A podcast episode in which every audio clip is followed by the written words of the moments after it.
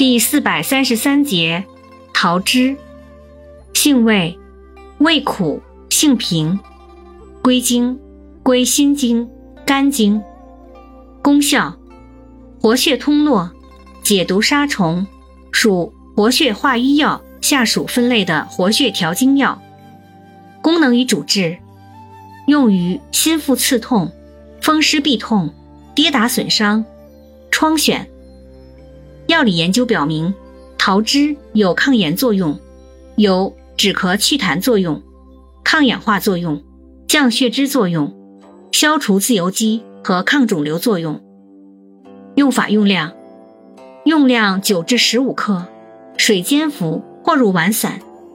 外用煎水含漱或洗浴。注意事项：孕妇忌服。